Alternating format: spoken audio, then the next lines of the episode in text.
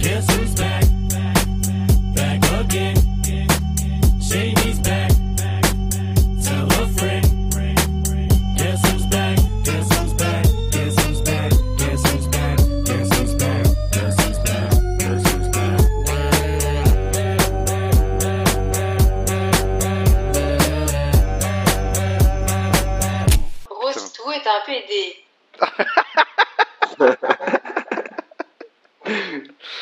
Ah, c'est pas moi qui l'a dit, gros.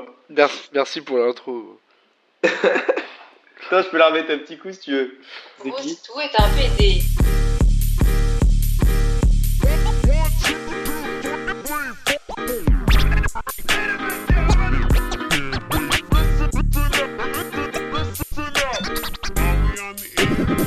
Okay, let's begin. Begin. Bonjour, bonsoir à tous et bienvenue sur ce nouveau podcast Engrenage. On est enfin de retour après quasiment 10 mois, je crois, d'inactivité. Et donc je voulais passer un bonjour tout spécial à tous ceux que j'ai déjà traités de FDP sur Twitter, tous ceux qui m'ont bloqué, tous ceux qui insultent des meufs en DM ou des choses comme ça. Enfin, vous vous reconnaîtrez, genre par exemple l'autre FDP qui est à Montréal et qui va sûrement m'écouter. Je t'embrasse. Et donc on se retrouve aujourd'hui avec un tout petit nouveau. Il n'a même pas encore 18 ans, c'est le rookie de la Grenade Factory. Comment ça va Martin? Ça va très bien et vous? Tu n'es pas obligé de me vous voyez, mais moi ça va en tout cas. je, je parle à nos auditeurs. J'en ai rien à foutre des auditeurs, si tu savais. Ensuite, j'ai le plaisir, l'honneur d'accueillir le néo-lillois Rémi. Comment ça va Rémi? Ouais, ça va très très bien, la grande forme. Parfait. J'accueille également le néo-lyonnais, le néo-gone, le bad gone 87. Capi, comment ça va Capi? Ça va cher bien et toi?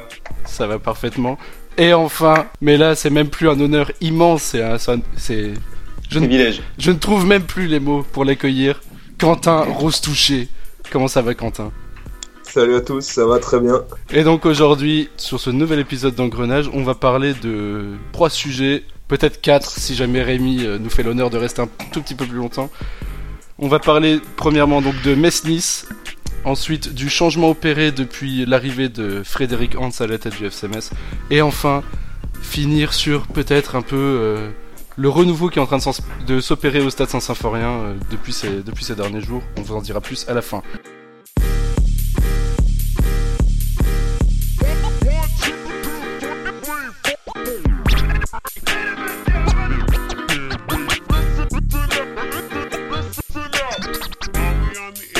Okay, let's begin. Voilà, donc on va tout de suite commencer Begin. par Metz-Nice. Tout le monde a vu le match. Donc euh, hier, les Grenats se sont imposés 2-1 contre l'Ogre niçois qui était sixième, je crois, avant le début de cette rencontre. Vous me dites si je, Exact. vous me dites exact. si je me trompe. Et donc euh, entre nos Messins et donc ces Niçois, Messins qui sont toujours 20e hein, malgré euh, 17 victoires sur les 10 17 dernières journées, mais bon, c'est comme ça. Donc qu'avez-vous pensé de ce match? On va commencer par aller au sort. Allez, c'est pour toi Martin. Qu'est-ce que t'as pensé de ce match? Euh, alors déjà, j'ai loupé le premier quart d'heure, ouais, donc je ne pourrais pas vous parler de ça. Ça commence bien ça.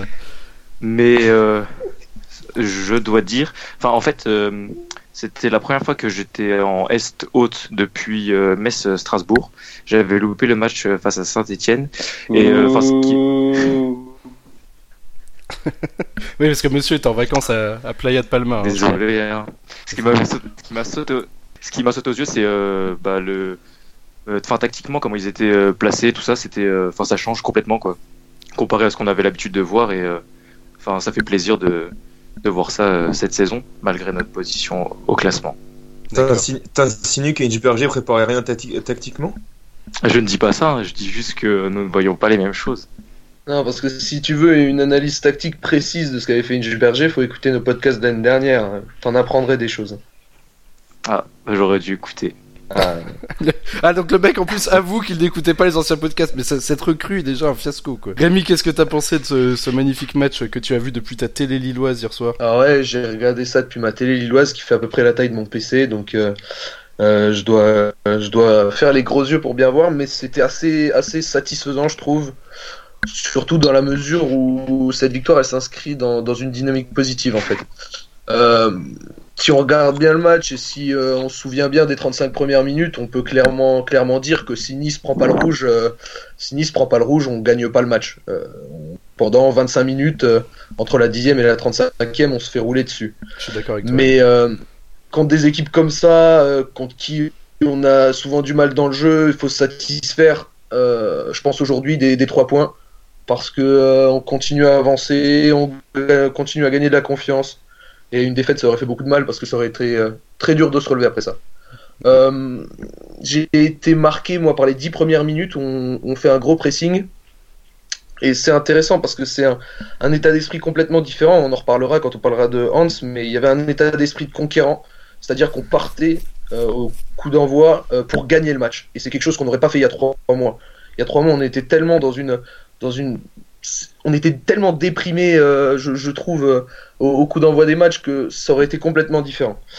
Euh, on a beaucoup souffert parce que Nice allait vite devant, Les Melou, il facilitait beaucoup les transitions entre le, la défense et l'attaque, il se mettait entre les lignes, Manjek et Quad n'arrivaient pas à suivre, Srarfi euh, faisait la misère à Palmieri, tout, tout simplement. En même temps, Et Palmieri, voilà, après, après le Palmieri, rouge, il y a je eu crois une totale. Palmieri, il faut pas grand chose pour avoir la misère. hein. Je pense que, Ouais, non, je mais pense c'est que vrai. Martin Mais pourra, pourra en témoigner. Non mais là, euh, là il avait un bon joueur en face de lui, donc c'est compliqué, euh, voilà. Euh, et après le rouge, qui d'ailleurs était plus que logique, hein, euh, Quentin, Euh, Quentin, un petit mot sur le rouge? Mérité. D'accord. Merci Quentin pour cette euh, Et sur le intervention. petite question.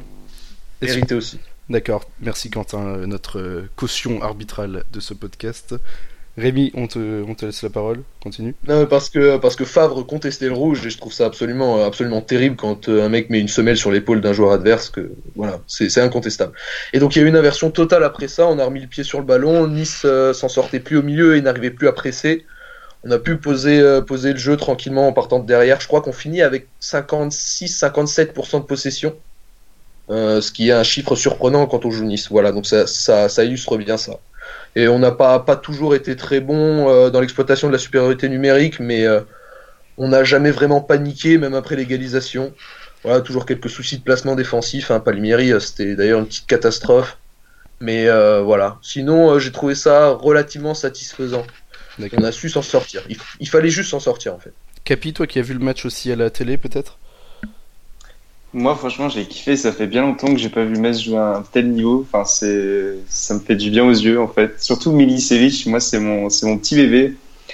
Et euh, surtout, ce que j'ai vraiment apprécié, c'est qu'il y a une espèce de continuité. En fait, tu sens que Hans, il est en train d'insuffler un, un truc positif, un vecteur positif à l'ensemble du groupe, qui se traduit. Genre, tu sens que, comme Rémi l'a dit au début du match, c'était un peu timoré, qu'on se faisait marcher dessus. Genre, Balotelli, il a, il a une énorme occasion vers la 30e. Et tu sens qu'après ça, les faits de jeu vont se, vont se tourner vers nous. Et ça, c'est un truc qu'en début de saison, on se faisait niquer, comme par exemple le penalty qu'on se prend, qu'on doit re- retirer à Nantes. Enfin, il y a plein de faits de jeu comme ça qui nous, qui nous tirent vers le haut et qui font qu'on qu'on est capable de gagner de- des matchs où, euh, de base, c'est impossible. Enfin, le 20e contre le 6e, euh, il y a encore euh, 4 mois, c'était impossible de battre, de battre Nice, quoi. Enfin, impossible. Et moi, j'aime beaucoup ça. Et euh, des mecs comme Florian Mollet qui réussissent enfin à, prouver, à prouver qu'ils ont leur place en Ligue 1 et à un niveau même suff- suffisant à Metz, et même voire au-delà. Je trouve que c'est cool, c'est vraiment cool. Qu'est-ce que je disais sur Mollet, Valou, il y a quelques mois Ouais, ferme, ta gueule. Quentin. Quentin, euh, un petit mot sur ce match Ouais, La vraie différence est euh, dans, dans l'utilisation du ballon, parfois c'est encore un peu laborieux, je trouve. Mm. C'est un peu, c'est encore assez décousu. Euh, après, j'irai pas jusqu'à dire comme Rémi qu'on se fait rouler dessus pendant jusqu'au carton rouge, parce qu'au final, pendant ce laps de temps, ils ont une occasion, celle que loupe Balotelli. Mm. Mais sinon, autant Nice avait le ballon, autant on n'était pas, je me suis pas chié dessus euh, durant le match, quoi. D'ailleurs, c'est vrai que c'est, c'est la grosse différence avec le Metz de Hans, c'est que globalement, on se chie beaucoup moins dessus en regardant les matchs de Metz, on se sent beaucoup moins en danger. Mais après, euh, je trouve que euh, la, vraie différence, c'est l'intensité qu'ils mettent, quoi, qu'ils arrivent à mettre désormais dès le début du match, et surtout qu'ils arrivent à tenir. Parce qu'avant, il y a encore six mois, en tout début de saison, ils étaient très agressifs une demi-heure, et puis après, physiquement, il n'y avait plus personne, quoi. Ouais, et ça, je trouve que ça se voit notamment dans les buts qu'on met en fin de match. Euh, c'est quelque chose qu'on faisait pas au début de saison. Et là, quand on regarde Montpellier, on met deux buts en fin de match. Strasbourg, on en met les trois en deuxième mi-temps. Là, on en met encore, euh, encore deux en deuxième mi-temps. Et euh, c'était pas du tout le cas avant, où quand on marquait, on marquait en début de match, avant de se faire, euh, de se faire, de se faire niquer. Mais là, c'est plus vraiment le cas. Et il y a une, c'est mental, mental et physique, probablement. Tout à fait. Un petit mot rapidement sur les performances individuelles sur ce match, vos tops et vos flops peut-être? On va commencer par Capi. Euh, moi, je vais commencer par le flop. Genre en premier, ce sera Manjek, parce que c'est clairement du déni de sale gueule, et que j'emmerde Marquis et son lobby. Euh, ensuite, plus sérieusement, ce serait surtout Faloudian. En fait, je commence à vraiment m'agacer de son comportement. Il est tout le temps agressif, il est tout le temps à prendre des cartons bêtes et tu sens que le mec, il a envie de monter l'adversaire dès qu'il y a un petit truc ou quoi. Enfin, je trouve que ça, c'est vraiment un truc où il faut qu'il se calme. C'est quand même un joueur professionnel. Il faut qu'à un moment donné, il soit capable de se, de se poser, de se dire voilà, là, il faut, là, tu mets de l'engagement, mais tu vas tranquille face à l'arbitre. Ça, je trouve que c'est vraiment insupportable. Son, enfin, c'est plus en dehors du, jeu, c'est plus son comportement. Et enfin, en dernier, moi, c'est pas le Miri parce que je trouve que c'est un mec qui ouvre beaucoup sa gueule, mais qui fait pas grand chose derrière. T'as l'impression de voir le crise des fins de saison lyonnaises où le mec, tu lui mets un crochet, il a perdu 20 mètres dans le vent, alors que. Après, je j'ose pas trop le critiquer encore maintenant parce qu'il reste sur 9 mois d'inactivité physique euh, sport, enfin, à haut, à haut niveau, mais moi, je, je suis assez, pe- assez pessimiste sur lui. Finalement, je trouve que c'est un. Asue Koto, si Asue Koto avait son physique, ce serait euh, 10 fois meilleur que ce qu'il fait lui, quoi. Franchement, je trouve qu'il apporte rien. Et au niveau Voilà. des tops du coup? Et au niveau des tops, ben, ce serait Roux, parce que Roux, déjà, il fait, il fait fermer la gueule de Duhamel et de la plus belle des manières. Euh, en deuxième, je mettrais Milicevic parce que, parce que voilà, et puis Mollet en troisième parce que vraiment, c'est c'est que du positif depuis, euh, depuis là, euh, dé- depuis début décembre, je trouve, ce qu'il fait. Ok. Martin? Euh, bah, je commence par les tops et euh, ouais les tops je mettrais comme Capi euh, les trois devant. Euh, justement c'est ça c'est un truc aussi qui m'a étonné sur ce match-là c'est bah, l'animation offensive. Euh, L'année dernière par exemple euh, ou même cette année c'est on donnait la balle à, à Ismail Assar et à Dossé on attendait euh, qu'il crée une brèche et qu'il y ait un exploit personnel alors que là on avait euh, bah, les trois étaient mobiles euh, Bolé, Milicevic qui qui permutaient même et Roux aussi qui parfois allait dans l'axe aux côtés de Rivière. Et pour les tops, en fait, j'aurais pas de, de mec qui, qui sort du lot justement sur les matchs-là. Enfin, j'avais, j'ai pas cette impression-là. Mais non, j'arriverai pas à dire un flop comme ça. Mais Palmieri, euh, si, la même impression que Capi, quoi. Pas une certaine, euh, enfin, il dégage pas quelque chose de, il a pas une certaine sérénité. euh, et euh, ouais, défensivement, c'est pas. Enfin, comparé à ce qu'il dit sur Twitter, c'est pas, c'est Ouais, pas voilà, super ça, ouais. moi, je serais- moi, je pense que je serais moins sévère avec lui s'il ouvrait moins sa gueule en fait sur les réseaux sociaux à dire ouais, euh, guerrier, mentalité, machin. Je- Bah, je- c'est lui qui a créé euh, les attentes quoi. Ouais, voilà, tu vois, autour c'est de lui. ça en fait. Finalement, tu te dis, ouais, le gars il vient, tu sens que le mec il va poser ses couilles sur la table, au final il pose pas des couilles, tu vois, il pose euh, des petits pois chiches et tu sais pas ce qu'il tu sais pas ce qu'il va en faire. Et Enfin, donc on, a, que ça, on, on accueille notre invité surprise Julien Palmieri qui est Mais moi, il y a pas de souci, tu vois, je suis, moi, je suis vers de là, c'est juste que lui, il, a un argumentaire, je trouve que lui, il a un argumentaire débile, tu vois, le gars, il va venir, il va dire, ouais, euh, j'ai pas vu le même match, bah, excuse, on n'a pas les mêmes yeux. forcément que, forcément que t'as pas vu le même match déjà il est sur le terrain donc il peut pas voir le même match que nous ça Mais je trouve que c'est un mec qui a et aussi assez fermé d'esprit, tu vois, il est pas très, Ouais. enfin, je sais pas, je trouve qu'il est un peu, euh, rien que là, son truc sur Twitter, tu vois, je enfin, ferme ta gueule, gros, t'as pas que ça à foutre, c'est va un- jouer à quelle c'est heure, un et et laisse-nous tranquille. C'est un. Corse. C'est un Corse, tout simplement, voilà. Fin du débat sur Palmieri, messieurs. Euh, Quentin Rose touché, t'es top. Ah ouais, moi j'ai pas le droit d'avoir des flops en fait. Bah si, tu les, tu les donneras après, c'est tout. Tu commences par tes tops. Un peu de positif dans ta vie. Bah, c'est quoi, j'ai commencé par les flops juste pour t'emmerder. Parfait, ça sera Euh. coupé au montage. Euh, ouais, flop, euh, Palmieri comme tout le monde, euh, même si j'ai trouvé moins la ramasse hier que sur les précédents matchs, mais je pense qu'il donne une impression, il est souvent sur le, c'est souvent tiré par les cheveux quoi en fait ses interventions. C'est entre une intervention réussie, une intervention loupée, la, frontière est très mince et, avec le ballon il propose pas grand chose quoi, il déborde jamais, il va jamais provoquer, il fait pas grand chose. Sur le match d'hier aussi, en flop, je mettrais Rivieres que je trouve très bon depuis un mois et demi, deux mois. Oh, Juste c'est dur. et j'ai trouvé plus emprunté défensivement, on l'a moins vu offensivement. Et pareil, c'est juste sur le match d'hier, mais je trouve que Rivière hier, il a eu, il a eu beaucoup de mal à, à peser. euh, il, a, il a perdu beaucoup de duels aériens, il a pas beaucoup de déchets avec le ballon dans les contrôles, il a pas, il a pas beaucoup servi, on va dire hier. Ok. Et au niveau de tes, tes tops, du coup? Au niveau des tops, euh, voilà, le plus gros top c'est Roux parce que euh, pour déjà tout le travail qu'il effectue, le, repli défensif, les montées, euh, le mec, enfin, il doit avoir une VMA de, de niquer. Je sais pas combien il a, mais j'aimerais bien savoir. Euh, surtout parce que euh, ben, il, est tout simplement en confiance et ça se voit quoi. Les mecs ils tentent. Je pense que le, premier but qu'il met, il y a encore deux mois, il aurait mis une vieille merde à Mollet sur le côté droit qui, aurait été intercepté. Et là, il, porte ses couilles, il la, il croise superbement, ça fait but. autre top Mollet parce qu'il est roux et qui nous représente euh, très très bien depuis quelques temps. Non, les gars. Quelle connerie, putain. Ouais, il, est, il est bon, il est bon depuis deux mois. de- Enfin, depuis deux mois, ça fait un mois qu'il a plus joué, mais euh, il, a, il a fait un très bon match. Il est bon depuis deux mois, bon, ça fait un mois qu'il a plus joué, mais bon, ça va. Et ensuite, un Et troisième. Troisième top, euh... ouais, j'hésite entre Koad et Milicevic. Je pense que je vais mettre les deux parce qu'ils ont l'air de s'entendre super bien en plus. Là, ça fait déjà plusieurs fois. Déjà hier, il y a à la fin du match où ils se prennent dans, dans les bras et se congratulent en mode ils viennent d'avoir un T'aimes bien ça, hein Ouais, j'aime Ouais. bien. quand Ah, il aime bien quand, quand il y a du contact comme Ça ça. me, fait penser, ça fait penser à toi et moi, Capi, un peu, au Ah, soccer. putain. Ah, au Soccer Park, oui, le- la fameuse, euh, fameuse jour- journée du 26-11, c'est ça? Moi, je sais pas, peut-être. Aucune idée. Je sais plus. Je- non, mais je sais plus combien on avait mis, mais c'était le score, non 26-11 Ah, je crois que c'était la date, moi. Non, non. non, non, c'était le score, hein, on s'en rappelle. Pardon. Et donc, Rémi, allez, on finit par toi pour euh, les tops et les flops.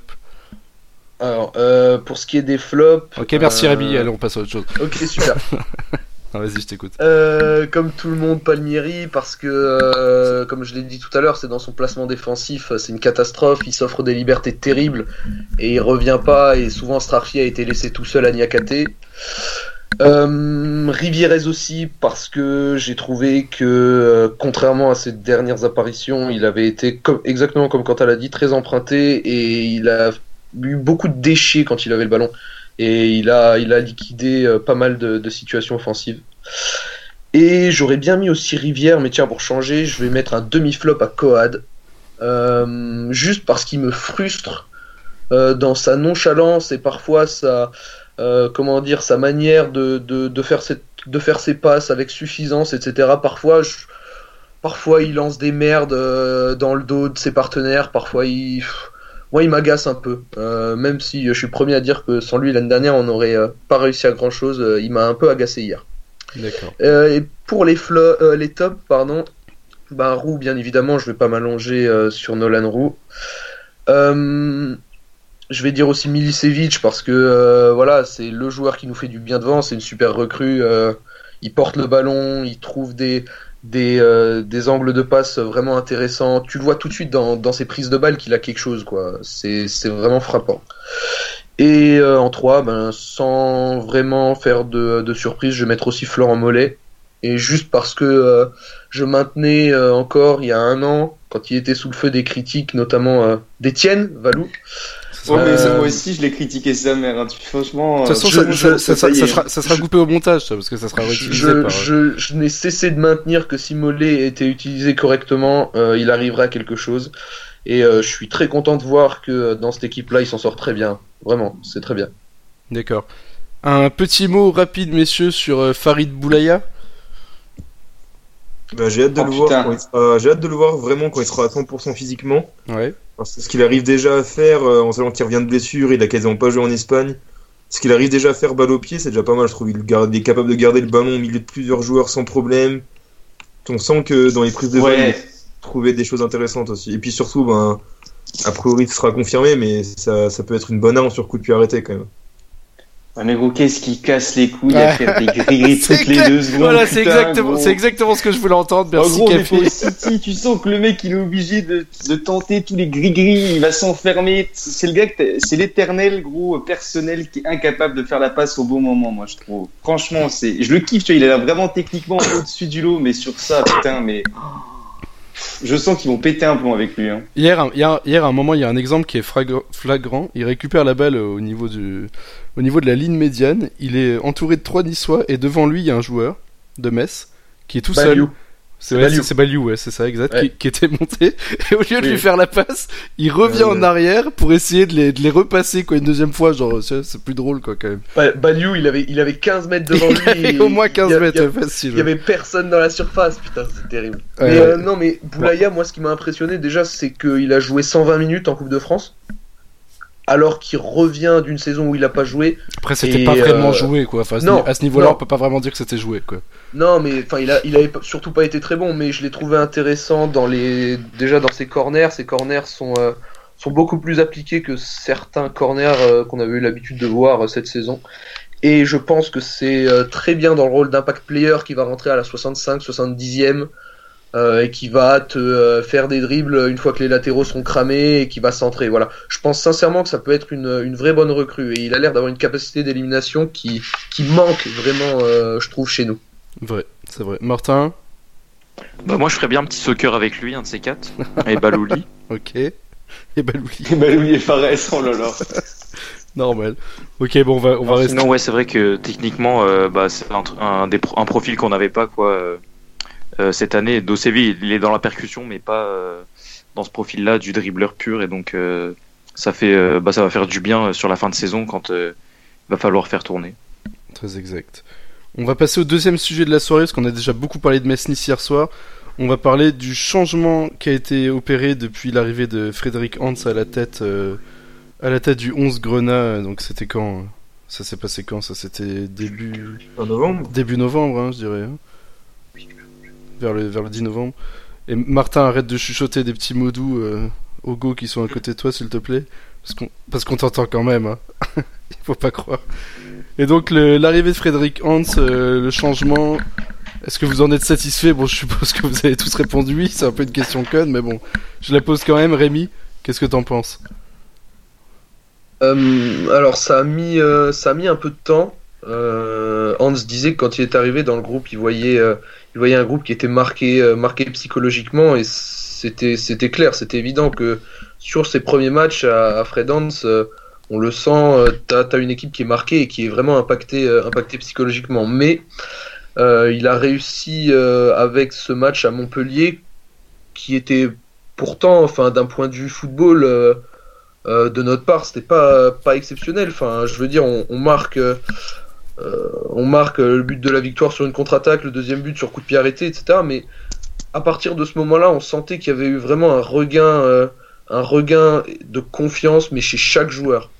Et euh, chaque joueur a commencé à se sentir, euh, à se sentir capable de, de jouer à son à son meilleur niveau. Et euh, sauf, ce que je... sauf un. Sauf un. Thomas Didion. Thomas Didion, voilà, Ouais. excellent.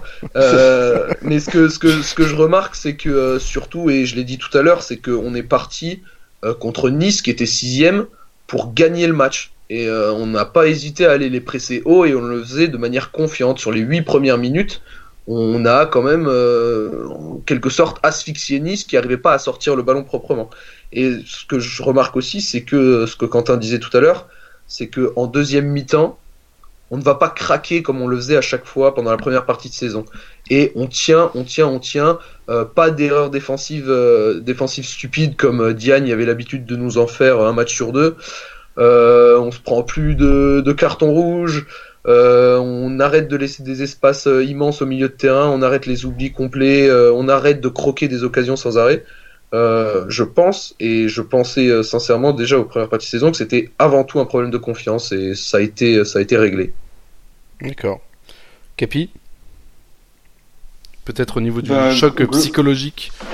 Bah disons que je pense que les joueurs ils ont dû voir fou la première fois quand c'est venu il a commencé à parler de football rien qu'utiliser la vidéo je pense que les mecs ils ont dû se dire mais euh, on est au FCMS ou ça y est on est enfin dans un vrai club de foot je pense que vraiment le ouais Hans bah il apporte finalement tout ce que tout ce que n'a jamais pu apporter quoi et euh, c'est salvateur pour l'équipe parce que les- du coup on commence à jouer au foot enfin je pense que ça se voit là contre Saint-Etienne au stade moi j'ai franchement dû creuser pour voir euh, Metz jouer aussi bien en Ligue 1 parce que l'année dernière, on peut pas dire qu'on jouait bien. On avait surtout deux, trois individualités qui faisaient le, qui faisaient le travail.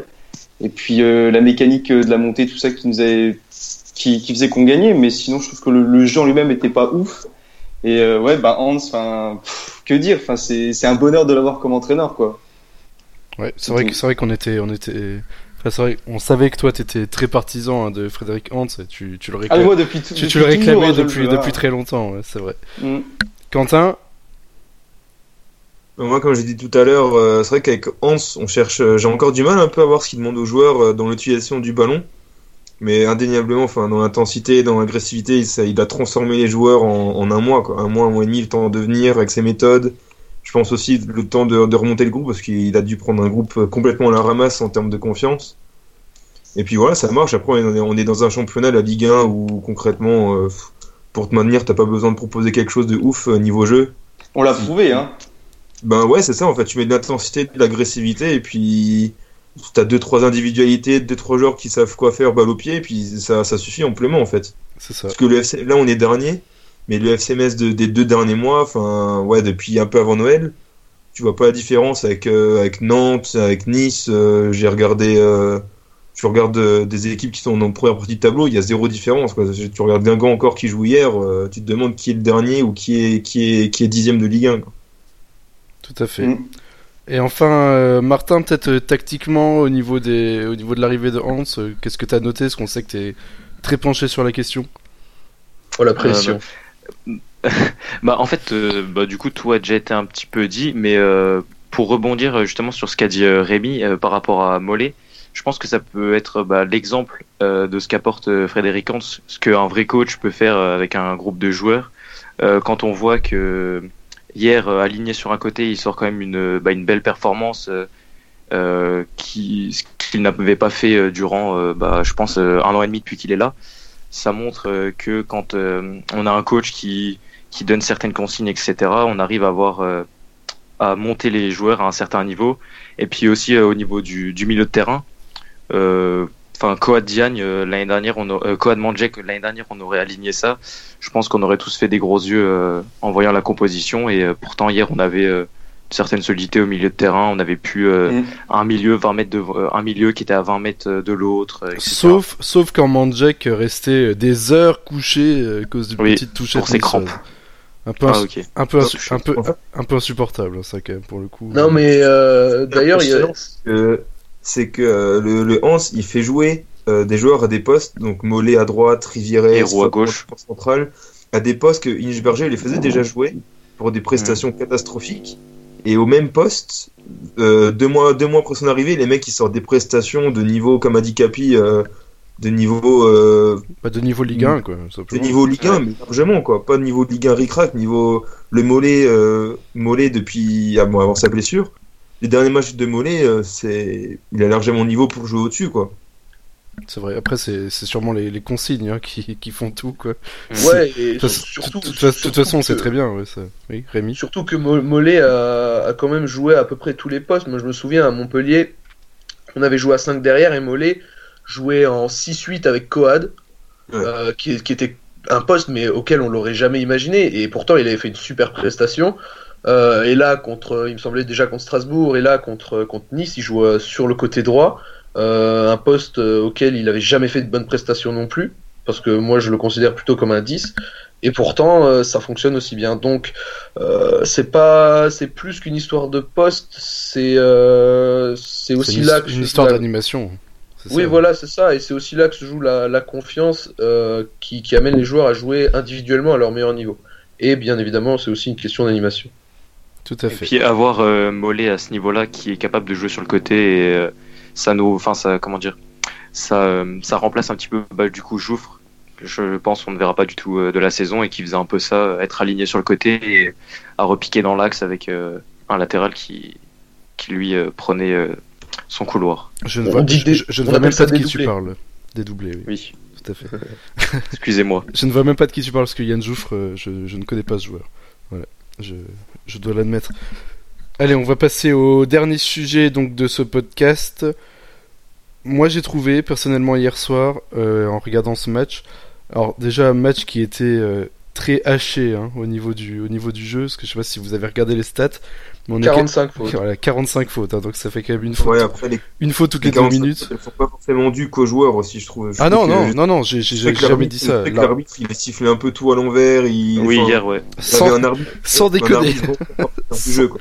Sans déconner. Non mais justement, donc après je sais pas si c'est par rapport à ça, mais j'ai l'impression hier en tout cas en regardant le match euh, d'avoir retrouvé un Saint-Symphorien qui était un peu plus, euh, un peu moins passif par rapport par rapport au début de la saison. Et je vais je vais m'expliquer très rapidement là-dessus. Par exemple, donc quand on a battu Strasbourg euh, 3-0, évidemment tout le stade était très festif. Forcément, en même temps on bat, on bat un rival. Euh, on bat un rival, euh, c'est sûr, euh, 3-0, c'est une grosse victoire, tout le monde était content.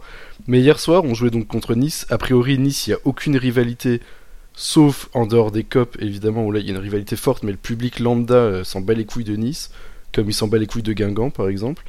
Mais hier, j'ai eu l'impression qu'il y avait. euh, que le public a, essayé de pousser un peu euh, les joueurs Bon après c'est peut-être, moi je pense que c'est grandement dû à l'arbitre qui a haché le jeu et qui a énervé tout le monde en fait parce que le match était quand même relativement chiant hier. hein. Toutes les deux minutes, ça, toutes les deux minutes ça sifflait, mec. Au stade c'était insupportable. Tu pouvais pas jouer Pour, euh, pour un rien, t'avais l'impression qu'il C'était- donnait une faute à, à Nice. ou à Nice ou à Metz, hein, parce que de, même Oui, dans- aussi, des, oui. des fois dans les deux sens, je me suis dit mais c'est c'est aberrant quoi. Et euh, par exemple, bah, le- je sais plus, mais le carton jaune de, de Coad, je, je comprends toujours pas. euh, C'était une contestation. Ah ouais, parce que oui, contestation forcément qui conteste vu qu'il n'y a pas faute au départ. Mais bref. Mais du coup, euh, enfin, je sais pas si c'est si c'est l'arbitre qui, qui a poussé dans ce sens-là, mais j'ai l'impression d'avoir retrouvé un Saint-Symphorien un peu plus agressif et un peu plus actif que que ce qu'on a pu trouver depuis le début de saison, depuis que la Horda est passée en Est haute, depuis que la Ouest est quasiment morte. On va on va pas se mentir. Je sais pas ce que vous en avez pensé. Je vais commencer par toi, Quentin, parce que je sais que t'es pas du tout d'accord avec moi. Donc euh, justement, Euh, euh, histoire d'avoir un avis tranché. Honnêtement, ouais, il y, a- il y a eu peut-être un, un petit regain sur les 15-20 dernières minutes, euh, parce que le scénario fait que on se fait égaliser, on réagit tout de suite, t'as bah, les joueurs qui font envie aussi.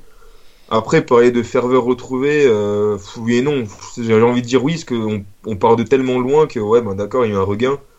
Mais ouais, enfin moi, j'ai encore beaucoup de mal, je me fais chier au stade niveau ambiance en fait, et pourtant je suis, je suis juste à côté de la Horda, je vais chanter, je me force un peu. Mais enfin, comme je viens de le dire, c'est forcé en fait. Euh, c'est plus un réflexe. Mais t'as pas envie de suivre en fait les chants. Il y a personne qui suit. Les, le, le- En Ouest, comme tu dis, c'est quasiment mort. C'est même pas quasiment mort. C'est c'est mort. Il y a plus rien. C'est Ouais, mais après, après j'ai trouvé sur ce, j'ai trouvé sur ce match-là. Enfin, il y a eu des fumigènes déjà des deux côtés. Alors ça, c'est pas arrivé depuis au Oui, vrai, bon, ouais. 4 ans. La Horda, ils ont sorti des nouveaux drapeaux. En face, C'est vrai euh, que les drapeaux, c'est très beau. Les, nouveaux drapeaux Horda, t'es très beau. Mais après, moi, je parle vraiment en chant, tu vois. En Ouais. chant, ça claquait pas. Enfin, même les chants, euh, comment dire, euh, les, genre, les, l'échange SMS ou ma ville c'est la plus belle, généralement, ça, ça claque pas mal. Même les mecs sur les côtés, généralement, ils suivent facilement. Bah là, il y a rien, quoi. Ou très difficilement, quoi. Il faut lancer, il faut chanter dix fois Tribunès debout pour que les mecs, t'en aies trois qui se lèvent et qui suivent, quoi. Ouais. Après, moi, c'est mon ressenti vu de la, vu depuis une tribune latérale. Mais, hein. enfin, moi, j'ai, je compare parfois encore à l'année. Peut-être, ouais, enfin, mais ouais, j'ai trouvé que même le bloc Horda en haut, enfin, ça rend pas pareil. Le bloc qui est vraiment, il se rétrécit en fait. Il est vraiment petit. Et encore hier, j'ai, vu la, j'ai vu la photo de fin de match euh, où les joueurs viennent nous applaudir. J'étais surpris. Je pensais que le, que le, que le bloc Horda était plus petit que ça. Au final, j'ai trouvé, j'ai trouvé même pas mal sur la photo. Mais ouais, enfin, ça pousse pas, ça, ça claque vraiment pas quoi. Ok. Et Martin, toi qui étais au stade, euh, qu'est-ce que t'en as pensé? Euh, bah ouais, comme Quentin sur les 15-20 minutes, euh, les 15-20 dernières minutes, on sentait qu'il y avait quelque chose, que même les tribunes latérales, bah on entend au niveau des applaudissements, etc. Mais au niveau de l'ambiance générale, je je pense pas que c'était mieux que l'année dernière, par exemple, face à à Metz Paris, même s'il n'y avait pas la Horda. Sur la fin de match, quand il y a le coup franc de Jouffre, etc., ou même euh, Metz-Monaco, je trouve que euh, c'est c'est pas mieux. Enfin, je sais pas comment comment je pourrais le dire, mais Non, non, euh, je, je, je, dis Ah pas ouais. que c'est mieux, mais oui, je, oui, je dis que Il y avait c'est. deux fois moins de euh, monde aussi. hein. Oui, c'est aussi Ouais. ça. C'est aussi ça. Non, moi j'ai je- aussi été, j'avais aussi l'impression qu'au niveau du bloc de la Horda, il y avait beaucoup plus de monde euh, que sur les 5-6 derniers matchs, par exemple. Après, c'est c'est Metz-Nice, euh, c'est quand même. Enfin, pour les cops, c'est une grosse mobilisation. On va pas se mentir. Mm. Parce que même, clair. la Ouest qui était euh, très dépeuplée ces derniers temps, hier était quand même euh, passablement bien garnie par rapport, euh, par rapport à un temps normal. Enfin, on voit quand même que c'est Nice en face, voilà, que c'est c'est quand même les amis, les amis des ennemis, donc forcément il y a du monde, il y a même des Allemands qui, qui sont là, voilà, il y a tout le monde, tout le monde est mobilisé quoi. Mais après moi en tout cas, enfin voilà, juste pour finir sur ce sujet-là, parce que bah, Capi, Rémi, je vous donne pas vraiment la parole, je suis désolé, mais Si, si, je veux prendre la parole. t'as vu le match en- à la télé, gros, ça compte pas. Alors, alors non, non, euh, moi je veux faire un petit aparté pour dire que euh, au stade Pierre-Mauroy cet après-midi il y avait une bonne ambiance. Oh, tu, C'est que des apartés de 15 minutes. gros. tu nous casses les couilles avec ton stade euh, Pierre-Mauroy. au moment, au moment du deuxième but euh, d'Edgarier à la 92e, euh, c'était un beau craquage, voilà. D'accord, ok, bah, merci beaucoup. On Euh, s'en branle. On s'en branle, mais on s'en bat les couilles en fait de Lille quoi. et toi, Putain, et toi Capi, ton déplacement à Bordeaux s'est bien passé sinon Euh, ouais, super. non, mais pour revenir sur le délire de l'ambiance, moi je trouve que c'est pas lié qu'à Metz. Enfin, moi je trouve, enfin, en plus pour aller pour être abonné à Lyon et tout, je trouve que tu vois l'ambiance dans les gros matchs à Lyon, en tout cas, elle est, elle est pétée, tu vois. C'est naze, c'est. T'auras une plus grosse ambiance pour un vieux Lyon Guingamp que pour un Lyon P... un Lyon PSG ou un Lyon Marseille. Enfin, après c'est mon avis, tu vois, mais moi je trouve que les ambiances, ça se. Enfin, je sais pas, je sais pas si c'est un truc français parce que même en Allemagne, je trouve que c'est pas forcément on sus- toujours l'Allemagne en disant ouais l'Allemagne, l'Allemagne, mais enfin tenir un match sur 80 minutes, avoir des ambiances comme en Amérique du Sud, c'est en Europe, je trouve que c'est assez rare finalement. Et mais je suis complètement, complètement d'accord et c'est aussi le cas à Metz parce que moi, pendant des Metz PSG, en général, l'ambiance, est... enfin, je veux dire, c'est c'est nul quoi. Moi, je trouve que les gros matchs, ça va tirer un peu des, des, des personnes un peu pas touristes, mais des personnes qui vont pas souvent dans les, dans les blocs et ils vont dans le bloc et du coup ils sont là, ils sont tout contents d'y être, ils vont prendre un snap. Pour Ames, Ouais. j'ai déjà vu ça, ils sont en FaceTime. Moi je suis là, je fais ok, Oui. d'accord. J'ai vu un Enfin, mec en FaceTime hier au stade. ouais. Ouais, tu vois, c'est un peu des gens, de... c'est un peu cet acabit-là et je trouve que c'est un peu, c'est un peu pesant. Mais disons que le mouvement ultra est de plus en plus, il subit une répression de plus en plus forte, donc forcément que tu le sens aussi dans les blocs, quoi. Les mecs ont moins envie de s'investir. Enfin, quand tu vois que tu peux prendre euh, des IDS pour rien, aller pointer toutes les deux semaines au commissariat pour euh, aller juste au stade, ben t'as plus envie d'y aller finalement. C'est sûr. Tout à fait. Puis il y a ceux qui chantent beaucoup, à mon avis, donc pas un grand intérêt pour le foot. Après, ça n'engage que moi, mais Voilà, clairement, voilà. Dans, dans les groupes ultra, les noyaux, les, les mecs qui font les noyaux, généralement en foot, ils s'y connaissent rien, ils s'en branlent complètement, quoi. Ils regardent pas le match. euh. ou pour ceux qui s'y connaissent, ils vont s'intéresser qu'à leur, qu'à leur équipe, à l'équipe nationale, et finalement le foot en lui-même, il n'y a pas un grand intérêt, donc c'est, enfin ouais, après c'est, D'accord, merci Je sais pour, pas. merci pour ces moments philosophiques, Capi. Et moi, j'avais une petite question pour, euh, pour Rémi. Je voulais savoir comment il a vécu euh, la clim euh, du but strasbourgeois euh, à peine une minute après euh, l'ouverture du score lilloise. Putain, mais on s'en bat les couilles, les mecs, on parlera de ça après. ok, on va, on va finir ce podcast. euh, je vais vous poser quelques questions très, très simples, on va répondre très rapidement. Est-ce que, pour vous, Metz se maintient en fin de saison? Capi? Oui. Quentin? Oui. Martin? Pourquoi pas Non, tu, tu dois répondre oui ou non. euh, Bah alors, non. Ok. Et Rémi? Malheureusement, non. Ok, très bien. Une autre petite question que j'avais en tête et que j'ai complètement zappé, donc en fait on va... Et toi, le maintien? Moi, je vais dire non. Euh, petite question rapide. Qu'est-ce que vous avez pensé du comportement de Mario Balotelli hier soir? Capi Moi, je trouve que c'est cool. c'est c'est à l'image, c'est à l'image de du joueur qu'on C'est du, connaît. c'est quoi. du folklore, quoi. Le mec, il fait ça, il, enfin, il sait qu'il buzzera quoi qu'il arrive. Enfin, moi, je trouve qu'il a raison, tu vois. Au final, il marque, euh, il cherche un peu de provoque. Si lui, ça le fait mousser et que derrière, ça le permet d'être un bon joueur, tant mieux pour lui. En vrai, qu'est-ce que ça va apporter? Le mec, il rate son péno face à Kawashima. Le gars, il joue à, il joue à Nice. euh, Enfin, je veux dire, miskin ta vie, tu vois, à un moment donné, gros. euh, il- il- il- non, mais le gars, il pourrait être au Real Madrid avec le talent qu'il a. Il joue à Nice, gros. Bah, à un moment donné, tu vois. Euh, je veux dire, ça suffit, sa peine se suffit à elle-même. Non mais faut arrêter 5 minutes avec ce joueur, c'est une arnaque. Euh, moi je suis son entraîneur, je le vois tirer son penalty comme il l'a tiré hier, je le sors. C'est une arnaque, trouve que le titre il a quand même pas mal marqué en Ligue 1 pour, euh, pour une arnaque, quoi. hein. Non mais je dis ça, mais c'est parce qu'il m'énerve. Moi hi- hier la manière dont il a tiré son penalty, franchement, Mais, non, mais le gars, il est d'une nonchalance, mais mais, abusif, tu vois. c'est- incroyable quoi. Même en dehors du penalty, je pense que Fèvre hier il le sort pas parce que concrètement il a aucune solution sur le banc, vu il a aucune solution sur le banc. Mais même sans parler du penalty, dans sa prestation globale, Balotelli c'est une catastrophe. Il regagne pas un duel, il est, absolument pas pesé. Enfin, il loupe un immanquable à la demi-heure de jeu sur la seule réelle occasion niçoise en dehors du penalty. Ah, Et il sera archi à la fin aussi. Mais enfin, clairement, enfin, après c'est le personnage, mais je comprends pas pourquoi tu vas faire un geste comme ça quand tu fais un match aussi dégueulasse qu'il te faut un- que tu mets un vieux penalty tout pourri en deux temps contre la lanterne rouge, enfin un moment. Après, il change C'est juste, un- c'est juste un gosse, quoi, tu vois, c'est ça, le gars. Ah, c'est ça, c'est ça. Ok, euh, donc euh, je pense qu'on a fait le tour hein, de ce podcast. Il y a personne qui avait un autre thème à aborder très rapidement Euh, moi, si je pouvais juste faire une, Vas-y, Non, Martin. vas-y, vas-y, vas-y, vas-y. une petite comparaison, euh, bah, vu que tu parles de Balotelli, euh, enfin sur son match, euh, j'ai été euh, bah, beaucoup moins. Enfin, en gros, le mec m'a beaucoup moins agacé que, euh, à titre de comparaison, Falcao quand il est venu euh, à Monaco, enfin quand il est venu à Metz. Ouais, pour Metz Monaco. C'est ouais. pas du tout le, le même genre, mais euh, là par exemple, tu vois, euh, le- mec, euh, j'ai beau l'adorer, mais euh, j'avais qu'une envie, c'était de l'insulter sur euh, les 90 minutes, alors que là, Balotelli, bah voilà, c'est le personnage comme euh, vous l'avez dit. D'accord. Il avait fait donc quoi, c'est- Falcao Bah, il passait, j'ai l'impression, il avait passé 15 minutes au sol. euh, Enfin, je sais pas, c'était une impression globale. Quand il Ouais, est sorti, euh, je l'ai bien sifflé, ça m'a pas dérangé. Et les Niçois aussi, dans l'ensemble, il leur fallait pas grand chose.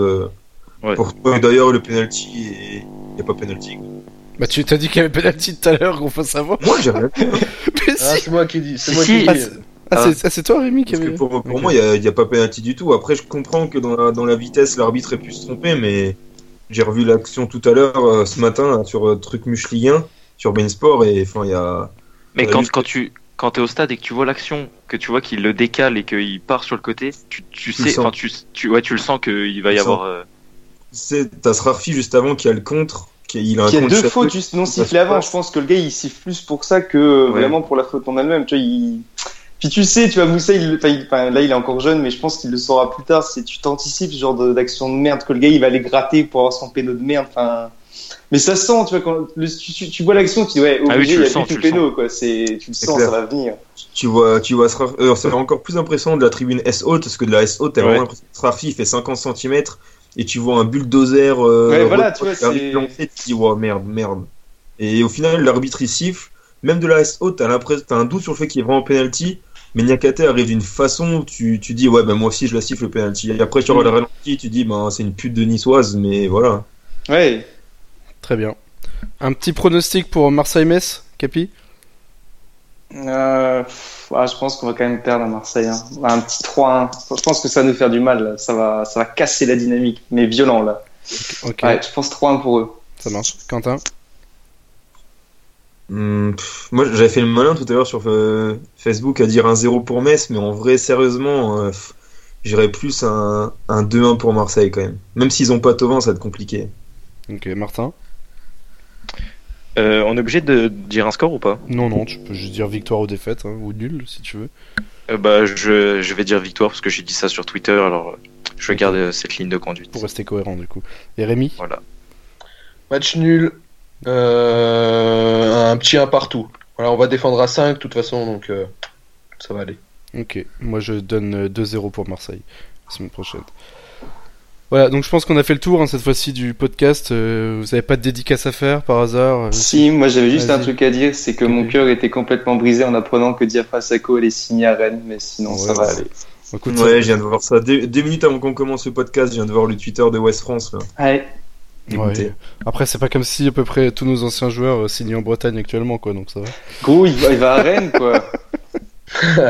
En même temps, Moi j'aimerais bien, il leur faut bien qu'on hein. embrasse euh, Yannis Ikaonieks qui va poursuivre sa carrière loin de chez nous. Non, moi je. C'est pas, non. c'est pas fait encore en Hongrie, hein, c'est pas fait apparemment. hein. En Turquie, il paraît. Selon Jordan, selon Jordan Abekassi, euh, c'est- ah non, ah non, ah non, selon, selon Jordan Abekassi, il n'a aucune info, donc malheureusement, bah, on, peut pas- on ne peut pas savoir Mince. actuellement. Mince alors, c'est con. Ok, moi je vais juste faire une petite dédicace très rapide à Pan qui n'a pas pu être Non, présent. on s'en bat les couilles. Non, on s'en bat pas les couilles. Qui n'a pas pu être présent pour, euh, pour ce podcast pour des raisons professionnelles. C'est les 30 ans ça. Ouais, c'est ça. En fait, il s'est toujours pas remis de sa soirée des 30 ans. Ou alors il est en train de faire le canard, on sait pas. On ne sait pas. Mais en tout cas, Pan, Un tout, mélange des deux. tout ce que j'ai à te dire, Pan, si tu m'écoutes, et je sais que tu vas m'écouter, c'est nettoie les traces de confiture quand tu vas manger la nuit. Allez. sur ce, sur ce, messieurs, je, vous, je vais vous souhaiter une bonne Bon soirée. Bon match, bon match, bon Monaco-Marseille ce soir. Et donc euh, voilà, je vais vous souhaiter une bonne soirée. Merci d'avoir participé, Capi, Quentin, Martin et Rémi. Rémi, je te souhaite un très bon resto, en charmante, comp- Merci, en merci. charmante compagnie, je l'espère. Ouais, ouais, très charmante. Ouais, bah, c'est bien, c'est bien. Tu vois, tu... Non, c'est, c'est, en vrai, c'est l'anniversaire d'un pote, euh, je suis toujours un loser, Bon. j'ai, Ah, et j'ai bon. pas de meuf, j'ai pas de meuf. D'accord, donc Rémi, pas de meuf. Si jamais vous avez entendu ce message, je vous donne son numéro dans un tout petit instant, juste le temps que je prenne mon téléphone. Mm. Je vous donne son numéro, Rémi Vénan. Si jamais vous êtes en mal d'amour, contactez-le au 07 62 87 60.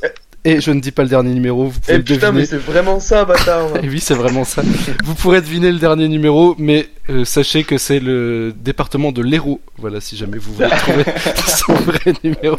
Je vais- Euh, Je vais vous souhaiter une bonne soirée à tous, et puis à la prochaine, euh, on espère dans un peu moins d'un an et demi, quoi. Pour, on, va, pas dire la semaine prochaine, hein, parce que la dernière fois qu'on a dit ça, euh, on n'est jamais revenu. Oh, plus de 9 mois, c'était en novembre 2016, le dernier, hein, c'est pour dire. Ouais, c'est pour dire. Mais du coup, voilà, on va, on va essayer de revenir un peu plus souvent. Si jamais ça vous fait plaisir, si jamais vous êtes réceptif, et voilà, on reviendra. Allez, bonne soirée à tous, bisous. Bon, je crois que Martin arrive, hein. Parce qu'il- vu qu'il a vient de parler dans la. Il a dit 5 minutes, putain, enculé de ses morts. là. Là, c'est ça de faire des podcasts avec des anciens. Ça, tout de suite, ça devient n'importe quoi. Allô? Ah, il est là. Mais t'es dans la voiture là ou quoi, gros? Ouais, ouais. Bah, reviens quand, reviens quand t'as fini. Dans 5 minutes, je suis là. Ok.